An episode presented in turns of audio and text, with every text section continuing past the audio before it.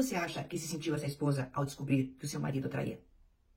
Como você acha que se sentiria o seu marido? A seguidora que eu vou identificar aqui pela letra M mandou mensagem para mim no Instagram. E ela diz: Tenho 29 anos e sou casada há 6. Então ela casou cedo, né? Casou com 23, é isso.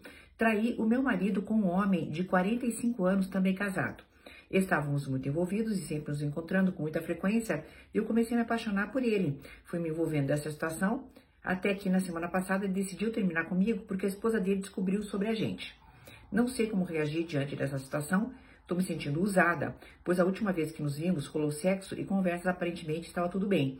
Ele esperou eu chegar em casa e terminou comigo pelo WhatsApp. Me senti um objeto descartável. Bem, querida, em nenhum momento do teu curto relato, poderia ter duas ou três linhas, por exemplo, é, se preocupando com a situação do teu marido também, certo? Com a situação da tua família. Ou tendo empatia por essa mulher que descobre que o marido a está traindo. Você está envolvida numa bolha em que só você importa. Ponto. Eu acho linda essa bolha. Quando a gente é solteiro, quando a gente é sozinho, quando a gente não tem compromisso, a gente faz uma bolha gigantesca, egóica ao extremo, certo? Ego quer dizer eu em grego. Então fica um eu enorme e tá tudo certo. Todos nós temos o direito de sermos egocêntricos, certo? Perfeito. Mas quando nós temos um compromisso, como no caso, um compromisso de casamento, e quando nós envolvemos a nossa vida com outra pessoa em vários sentidos, a gente não pode mais ser egocêntrico. Você está entendendo, querida? Nós temos que pensar nos outros. Nós temos também que honrar a nossa escolha. Está aqui, está escrito em tudo quanto é lugar. Honrar nosso compromisso, né? Então veja, em nenhum lugar do teu relato eu vejo isso. Você diz assim, eu me senti um objeto descartável. E como você acha que se sentiu essa esposa ao descobrir que o seu marido a traía? Como você acha que se sentiria o seu marido?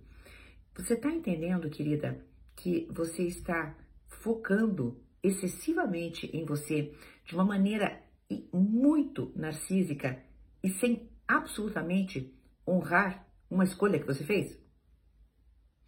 O que é honrar uma escolha? É uma coisa bem simples, tá, querida? Você vai aprender e, ó, vai ficar boa, se você quiser. Se você quiser, tá? Nós escolhemos um caminho. Você escolheu o caminho de estar casada. Então você honra esse caminho de estar casada. Cujo casamento diz que você não pode estar com outras pessoas. Ah, mas eu não quero, eu não gosto. Excelente! Então você não está mais casada, você tira o casamento da sua vida e você faz outras coisas. Você está entendendo? Isso é honrar uma escolha. Honrar a escolha é escolher um caminho e dizer: então, este caminho tem essas, essas, essas premissas e eu vou segui-las.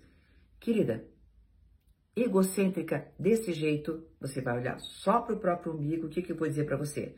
Você foi rejeitada, a rejeição dói, mas não podemos fazer nada. Sabe por quê? Porque como você está afrontando o teu casamento com um relacionamento que não é dentro da normalidade não é aquilo que deveria ser, fica complicado. Porque nem consolo você pode ter com pessoas amigas, certo? Porque o relacionamento é secreto. De verdade, querida, repasse muitas das coisas que você está fazendo, muitas das suas atitudes, tá? Egocentrismo não costuma acabar bem, tá? A gente precisa se preocupar com empatia pelas pessoas que nós impactamos com a nossa responsabilidade ou irresponsabilidade afetiva. Até uma próxima!